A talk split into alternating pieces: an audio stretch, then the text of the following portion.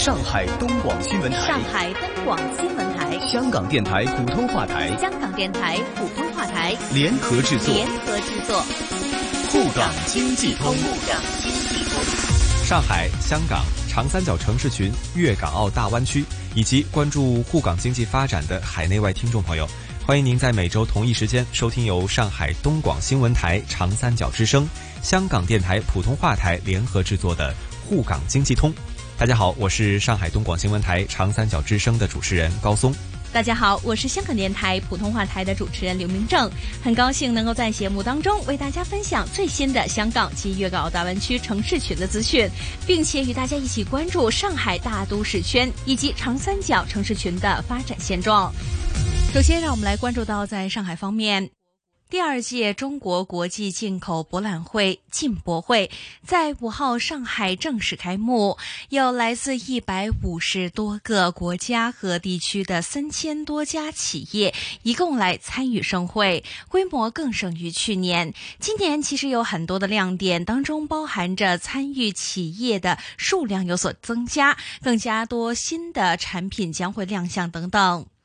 本届的进博会亮点之一，就要看到展商方面，世界五百强和行业龙头企业超过二百五十家，各个行业领域知名跨国企业都加入了在今年的进博会。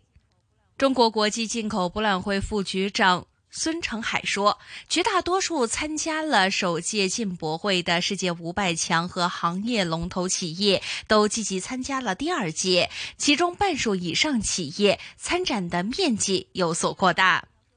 第二个亮点要说到就是产品，今届越来越多的最新科技和产品在这里首次全球首秀。本次企业展设置科学生活、汽车装备。”医疗机械和医药保健、生活品质、服务贸易、食品和农产品等等七个展区，展览的面积从过去的二十七万平方米增加到三十三万平方米。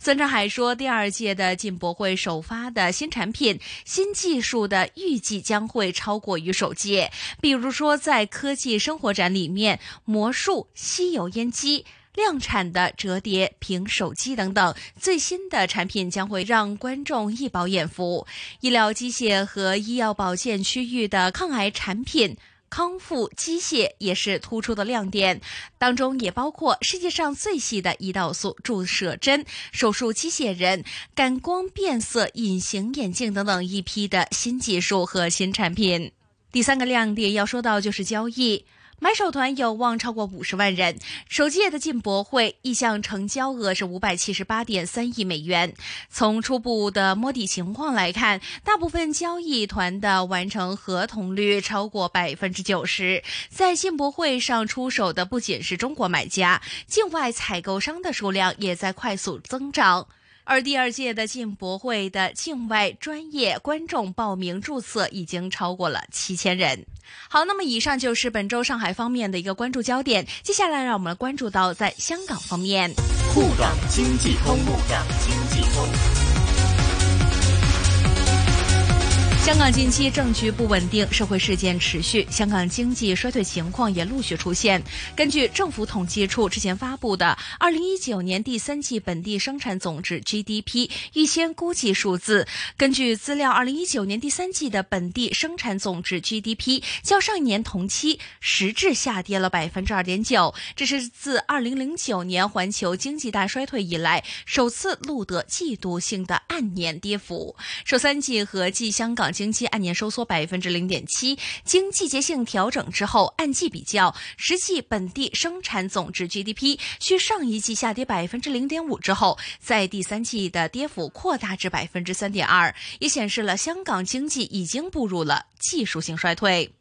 这一次本地的社会事件令到访港旅客受到了重创。服务输出录得了自二零零三年第二季以来的最大按年跌幅，内部需求更加明显转差，经济下滑削弱了消费的情绪，连串的大型示威活动对于零售、饮食和其他消费相关行业都造成了重大的干扰。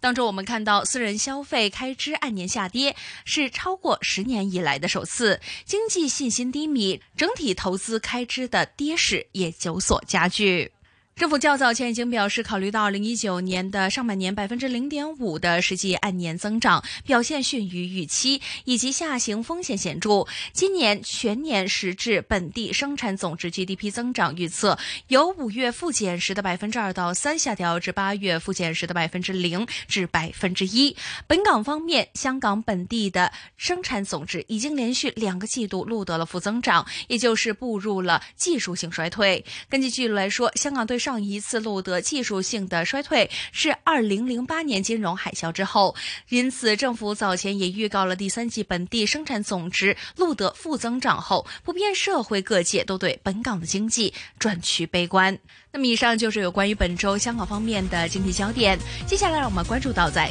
大湾区方面。在大湾区方面，香港财经事务及库务局局长刘义祥十一月四号出席立法会会议的时候透露，香港金管局已经和内地相关的机构进行了多方面的接触，希望能够尽快在粤港澳大湾区财富管理互联互通方面取得一定的成果。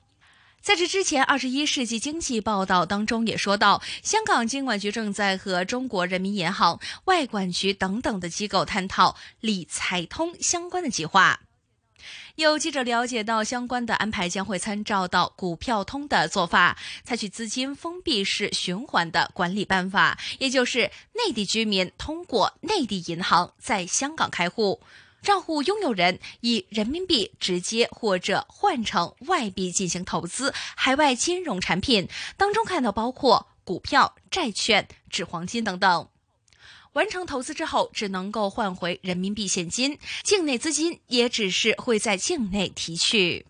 作为中国经济最发达的区域之一，粤港澳大湾区聚集了内地大批的净高值人群。根据统计来说，我们看到广州已经连续第二年成为了国内拥有最多千万元资产高净值家庭的地区，其中拥有千万元可投资资产的高净值家庭数量就有十三点七万。今年在二月份的时候公布的《粤港澳大湾区发展规划纲要》里面也说到，有序推进金融市场互联互通，扩大香港与内地居民和机构进行跨境投资的空间，稳步扩大两地居民投资对方金融产品的渠道，在依法合规前提下，有序推动大湾区内基金。保险等金融产品跨境交易，不断丰富投资产品类别和投资渠道，建立资金和产品互通机制。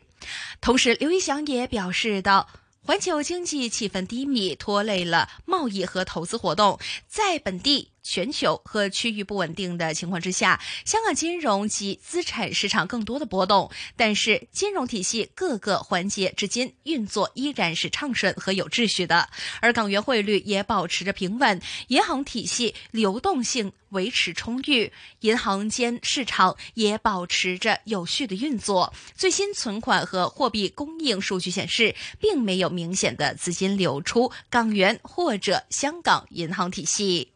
好，那么以上就是有关于粤港澳大湾区本周方面的经济焦点。今天的时间差不多了，那我们下个星期沪港经济通再见。沪港经济通，沪港经济通，上海东广新闻台、香港电台普通话台联合制作，联合制作。